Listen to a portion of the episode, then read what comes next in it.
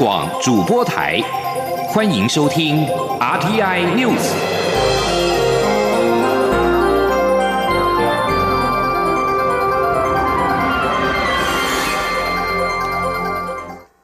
各位好，我是主播王玉伟，欢迎收听这节央广主播台提供给您的 RTI News。今天是二零二零年八月十一号，新闻首先带您关注香港情势。一传媒创办人黎智英在十号上午遭到逮捕之后，港警下午持续对香港民主运动人士发动搜捕。香港众新闻报道，继李宇轩、李宗泽之后，前香港众志核心成员周庭的住处，在昨天晚间也遭到港警搜查，随即被捕。港警在昨天的搜捕行动当中，一共带走了十人。其中，香港传媒大亨黎智英是目前依照港区国安法被逮捕的最著名人士。美国国务卿蓬佩奥十号推文表示，此事更加证明中共已经毁坏香港的自由。英国指控中国把法律当成前置意义的借口，而欧盟也呼吁香港尊重人权和表达意见自由。在美中关系方面，为了反制美国制裁中港官员，中国宣布制裁包含美国参议员卢比欧、霍利及克鲁兹在内的十一名美方人士。遭到制裁，美国议员十号向北京开枪，强调他们不会为此退缩，将会持续为香港发声。卢比欧强调，未来预期会有更多人遭到逮捕，自由世界对此应迅速做出回应，并且提供香港人一个安全的避风港。而曾经连续支持香港人权与民主法，多次公开发言支持港人的霍利，也推文向中国呛香，表示要怎么报复随便你，我不会退缩。一传媒创办人黎智英父子在十号遭到香港警方拘捕，罪名是涉嫌违反港区国安法当中的勾结外国势力。总统府发言人张敦涵表示，此举严重强害香港的新闻自由、人权、法治与民主自由。台湾作为国际民主价值同盟的一份子，对于北京当局此种继续侵害香港民主及人权的做法，表达高度的遗憾与谴责。而陆委会在十号则是谴责中共滥用恶法，打压港人言论、新闻自由及公民权利。若相关方面持续滥权，终将遭到民心背离及恶果反噬。陆委会副主委邱垂正表示，针对香港传媒人士黎智英，甚至是外国公民因港版国安法遭拘捕或通缉，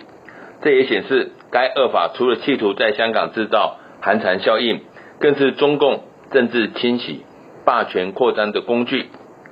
如果北京当局持续滥权残害自由民主，这样的行径只会让港人更加离心离德，让中共及香港的国际形象更形不堪。陆委会表示，将与国际社会继续密切关注形势的发展，共同称香港捍卫自由、民主、人权等普世价值。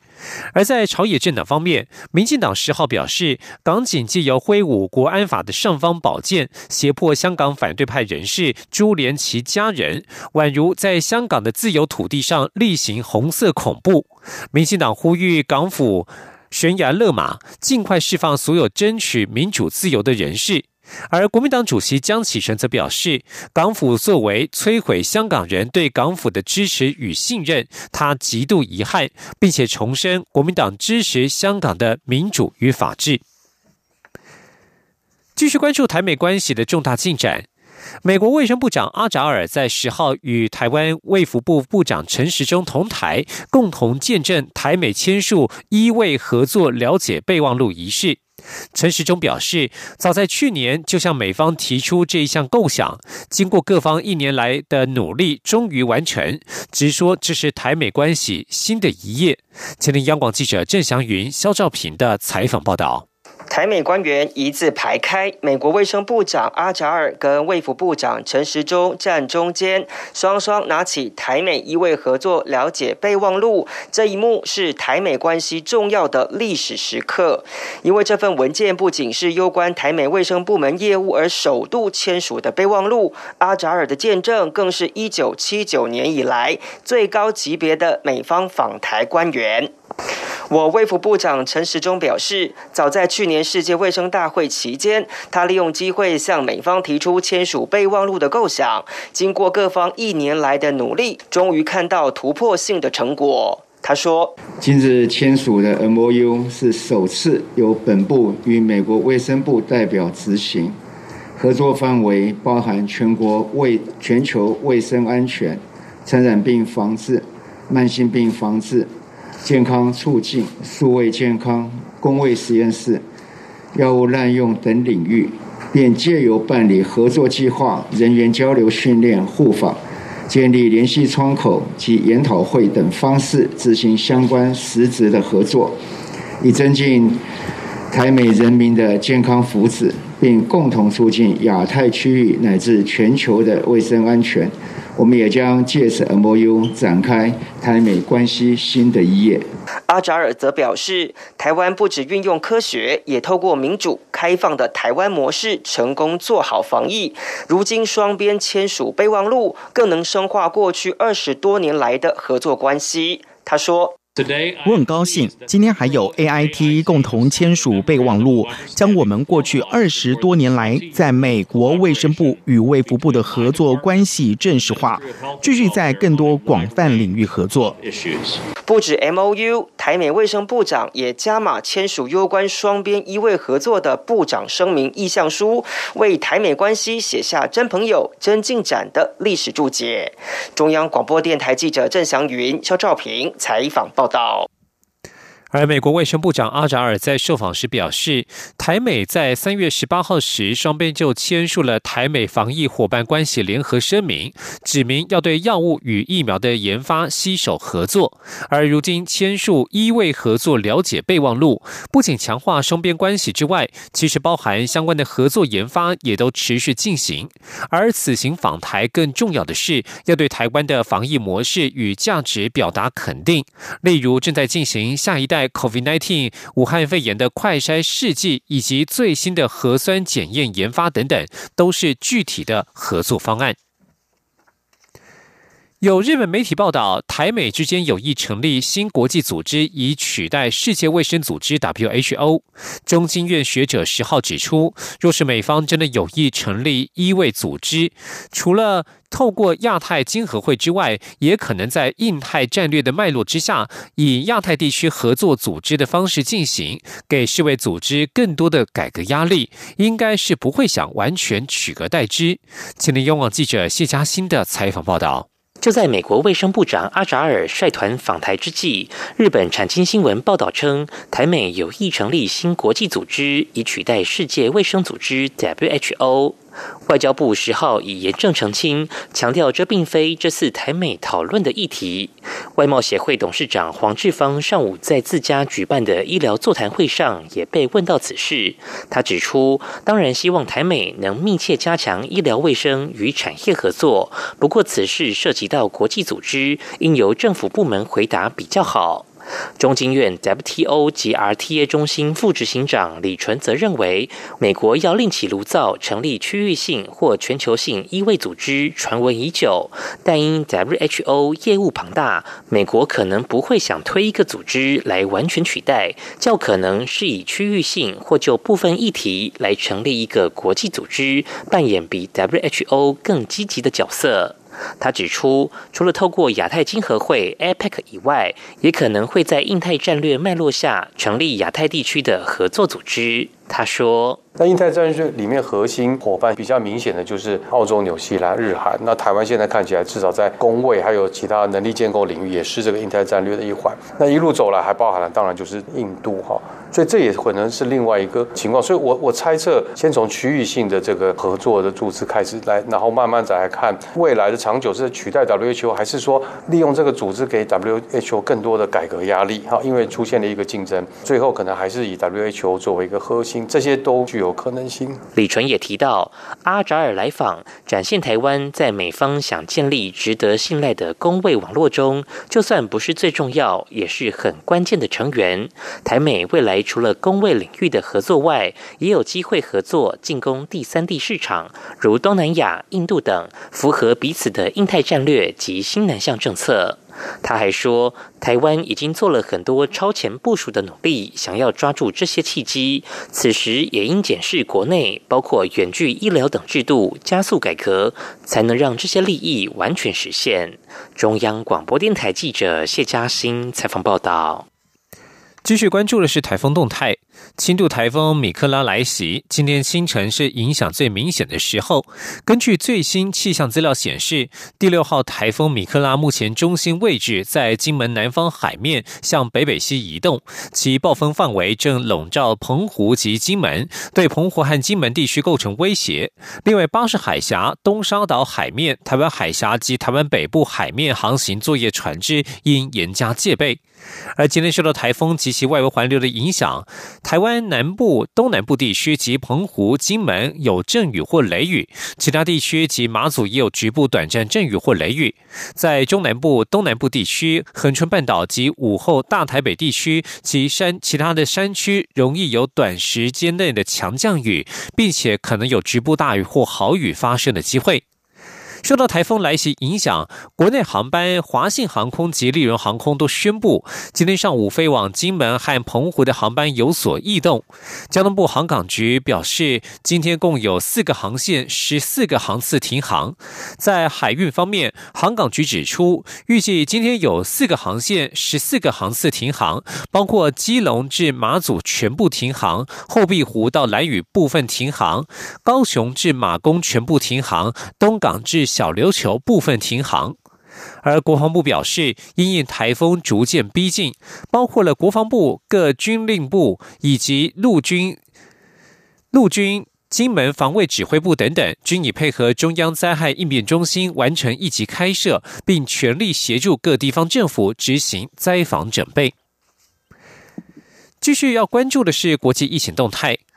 根据路透社统计显示，全球俗称武汉肺炎的 COVID-19 染疫的人数在十号突破了两千万人大关。美国、巴西和印度患者人数占了全球确诊总数的超过一半。自疫情爆发以来，全球疫情花了近六个月的时间才突破一千万例大关，但这一次超过两千万大关仅耗时四十三天。菲律宾大马尼拉地区收紧防疫措施已经一个星期了，但疫情仍未缓和。菲律宾全国二十在十号通报确诊数六千九百五十八例，再创单日新高。为了防止家中成员互相传染，菲国政府开始鼓励民众在家中戴上口罩。而根据菲国卫生部的五号的。的数据指出，菲律宾全国在一周以内至少一百四十八个地区出现了群聚感染，其中一百二十四个区域出现社区感染，家庭成员之间相互感染的病例也不在少数。而日本在十号新增了八百三十六例，通报有五人死亡，疫情开始以来累计已经突破五万例大关。在其他的国际形势方面。黎巴嫩首都贝鲁特港口近日发生大爆炸，引发公众对于政府领导阶层的强烈不满。黎巴嫩总理迪亚布在十号宣布内阁总辞。迪亚布在电视转播的演说当中指出，贝鲁特港口仓库存放高度容易爆炸的物质硝酸铵近七年之久，是地方性腐败所导致。迪亚布表示：“我们今天遵循人民的心愿要求，追究那一些应该对这一场灾难负责的人。这场大祸已经隐匿了七年，人民渴望真正的改变。”黎巴嫩民众在大爆炸之后走上街头，要求政府下台。迪亚布在电视演说当中表示：“今天宣布政府请辞，总辞以面对现实。”这里是中央广播电台。大家好，我是中央流行疫情指挥中心副指挥官陈宗彦。在签收邮件与快递时，请务必注意：一、如果无法保持适当的社交距离，签收前请先佩戴口罩；二、签收前后请记得清洁双手。另外，可自备签字笔或以印章签收，降低碰触的几率。居家隔离或检疫者，如有包裹，切勿亲自签收。隔离检疫期满后再行领取，或委由亲友前往代理。有政府，请安心。资讯由机关署提供。现在时间是上午的六点四十四分，我是主播王玉伟，欢迎继续收听新闻。高雄市长补选投票本周六就要进行投开票，国民党候选人李梅珍找来前市府韩国瑜团队站台，今天将陪同他进行车队扫街拜票。李梅珍十号表示。韩国瑜团队专业且清廉，一定要站出来与贪腐集团比一比。而对此，民进党候选人陈其迈表示，民众在六月六号已经做出了决定，希望高雄有新的开始。他尊重对手的选举考量，也绝对会要求执政团队的清廉。前天央广记者刘品熙的采访报道。高雄市长补选倒数五天，三党候选人卯足全力做最后冲刺。国民党候选人李梅珍找来前市府韩国瑜团队站台，十一号将由前副市长陈雄文率领十多位局处首长在竞选总部发表团队政绩，之后便启动车队扫街，希望能够拉抬选情。李梅珍十号受访时指，韩国瑜的团队专业又清廉，一定要站出来跟贪腐集团比一比。至于韩国瑜何时会出面助选，李梅珍表示，目前还在联系中。呃，他们的团队非常的专业又清廉，所以一定要站出来跟贪腐集团来比一比。民进党候选人陈其迈十号受访时表示，从政见到竞选团队，韩团队一直在帮李梅珍辅选，但市民已经在六月六号罢韩投票做出决定，民众不能接受天马行空的政见，都希望高雄有一个新的开始。李梅珍有自己的选举考量，他予以尊重。他并强调，清廉是从政最基本的要求。未来他的市府团队绝对要求清廉，最重要的是不能考试或论文抄袭作弊，这是最起码的要求。所以我未来的市府团队，除了清廉最基本的要求之外，也希望说这个是一个能够全力的、谦卑的为市民服务的市府团队。此外，媒体报道，民众党主席柯文哲日前周末南下为候选人吴益政站台时，现场支持者不到百人，场面冷清，被外界认为柯文哲的人气下滑。对此，吴益政受访表示，由于活动在市府前举办，市府拜托他们只能够停五台车，以免影响交通管制。他们配合警方，加上当天活动是要谈议题而非造势，所以没有动员支持者参加。柯文哲也是临时才加入这个行程，因此并没有人气下滑的问题。央广记者刘品熙的采访报道。高雄市长补选将于十五号进行投开票，中选会主委李进勇十号南下慰问高雄市选委会工作同仁的辛劳，并且视察相关的选务作业。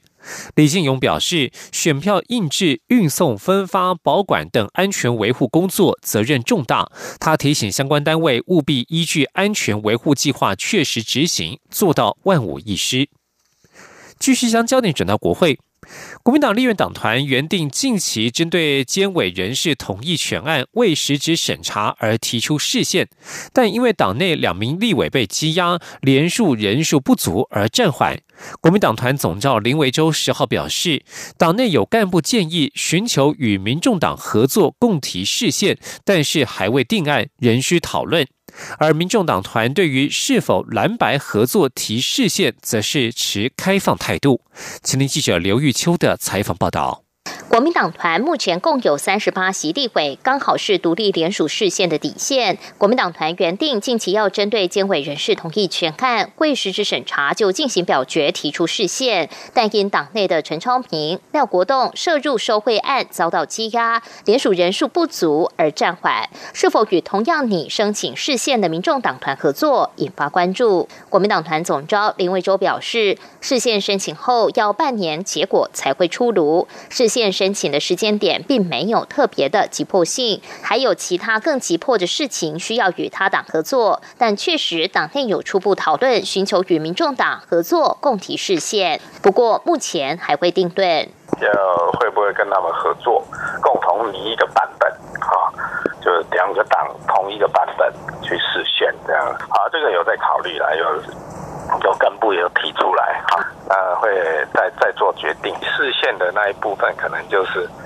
缓一下，好啊，大家考虑一下，没有那么急迫。民众党团总召赖香林则说，民众党已率先完成视线申请书，并将全文上网，欢迎各党针对视线内容互相补充。不管国民党是否因视线联署人数不足而找民众党或是实力合作，民众党都持开放态度。中央广播电台记者刘秋采访报道。继续关注国内的防疫措施。台湾俗称武汉肺炎的 COVID-19 境外移入病例有增加的趋势。新北市日前公告，辖内的舞厅、酒家等业者必须恢复采取实名制、量体温、保持社交距离和戴口罩等防疫措施。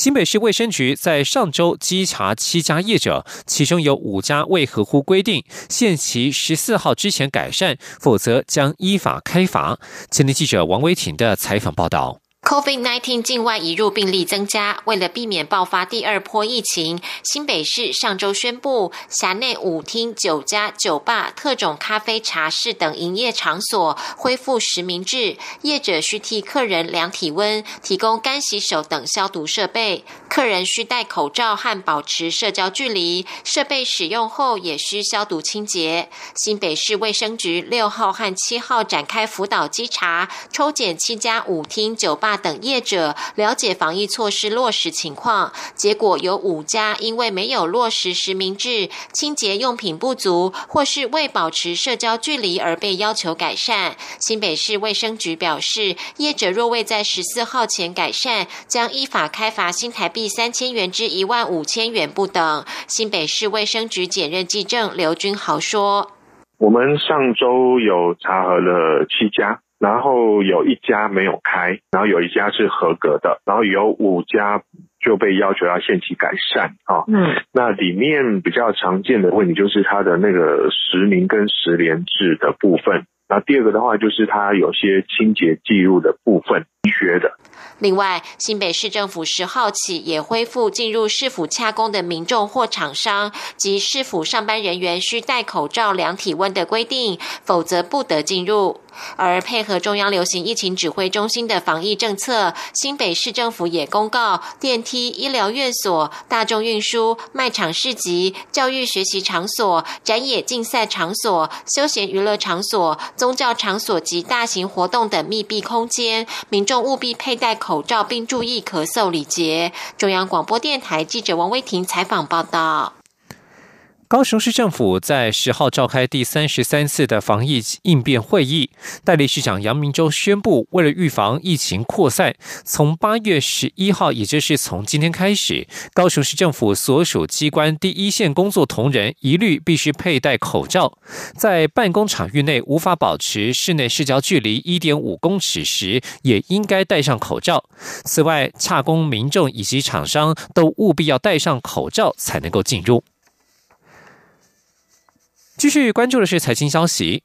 行政院主计总处在十号公布六月份薪资统计，全体受雇员工经常性的薪资平均为新台币四万两千三百五十二元，年增百分之一点四一。在受雇员工人数方面，则是比五月增加了七千人，是疫情爆发以来首度回升。今天记者杨文军的采访报道。主计总处十号公布六月全体受雇员工经常性薪资平均为四万两千三百五十二元，较上月增加百分之零点三七，较上年同月也增加百分之一点四一。其中六月底全体受雇员工人数为七百九十万九千人。较上月底增加七千人，增幅百分之零点零八，是疫情爆发以来首度回升。艺术娱乐及休闲服务业、住宿及餐饮业分别增加六千人及五千人。主机总处分析，主要是六月七号国内大解封，民众出门旅游带动就业市场。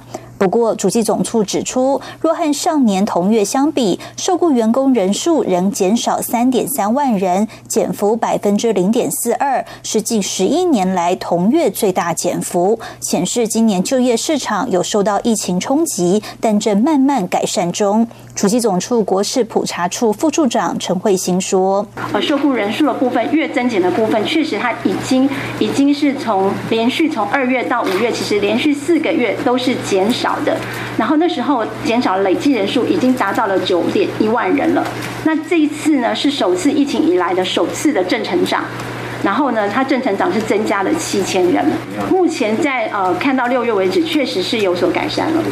陈慧欣也指出，六月制造业受雇员工人数减少七千人，减幅有比较收敛，但累计四到六月已经减少二点五万人，主要集中在金属制品、机械设备、纺织成衣等传统产业。而七月国际上又爆发二次疫情，加上美中贸易冲突，后续仍要观察。中央广播电台记者杨文君台北采访报道。除了工作机会之外，劳工的安全也相当重要。米克拉台风影响台湾，劳动部治安署表示，除了工地等设施要加强相关的防护措施之外，也应该避免或是停止劳工从事外送的服务。其他如新闻采访及灾害抢救等必要的外勤作业，应该事前评估危害性，制备适当的个人防护用具、交通工具等安全措施。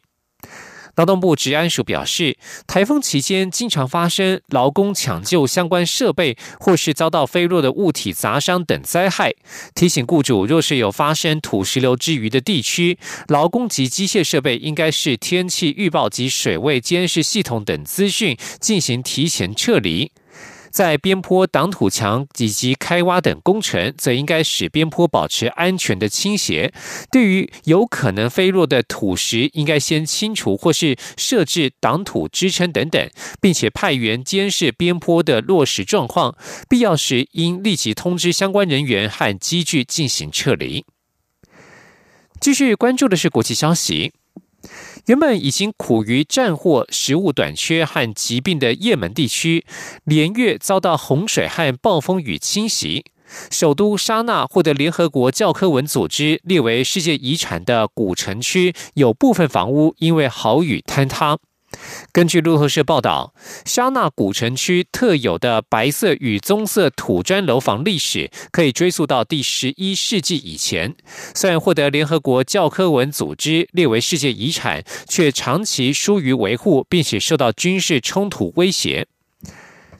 历史城市保护局副局长纳莎表示，如今居民不再像过去一样维护这些古老建筑，才导致建筑物出现了裂缝，变得相当脆弱。纳莎表示，古城区当中的传统楼房有五千栋房屋漏水，有一千一百零七栋屋顶已经部分坍塌。政府与联合国教科文组织其他基金进行维护当中。在也门陷入战事以来，被联合国形容为世界上最严重的人道危机。今年四月中开始又出现异常的豪雨，预计将持续到九月初。而五年来的战乱已经造成超过十万人死亡，全国百分之八十的人口仰赖援助为生，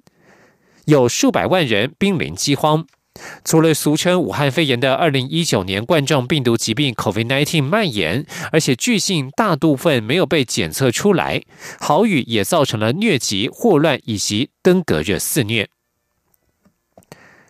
另外，生态也受到疫情和气候的影响。印度马德拉斯鳄鱼动物园主管表示，实施防疫封锁令之后，游客大量减少，造成门票收入巨减。动物园恐怕在四个月之内将耗尽资金，无法喂养动物、支付薪资以及进行研究。位在印度南部城市钦奈南方约四十公里的马德拉斯鳄鱼库，年销售约五百万张门票，通常占动物园营收的半数，但是已经在三月十六号起关闭，并且重新开放是遥遥无期。马德拉斯动鳄鱼库园长苏达桑表示，暑假期间实施封锁期间，游客减少了将近两百五十万人，估计损失十八万七千美元，约合新台币五百五十万元。苏达桑向路透社表示，目前的资金情况只能够在维持运作三或四个月。暂定三点四四公顷的鳄鱼动物园内有超过两千只鳄鱼、短吻鳄以及包括乌龟、蜥蜴和蛇等爬爬虫类。马德拉斯鳄鱼库在网站发布募款声明，表示资深员工已经主动减薪了百分之十到百分之五十，并且大幅删减园内的活动。资金耗尽之后，员工及动物的未来命运无法立即知悉。以上新闻由王玉伟编辑播报，这里是中央广播电台台湾之音。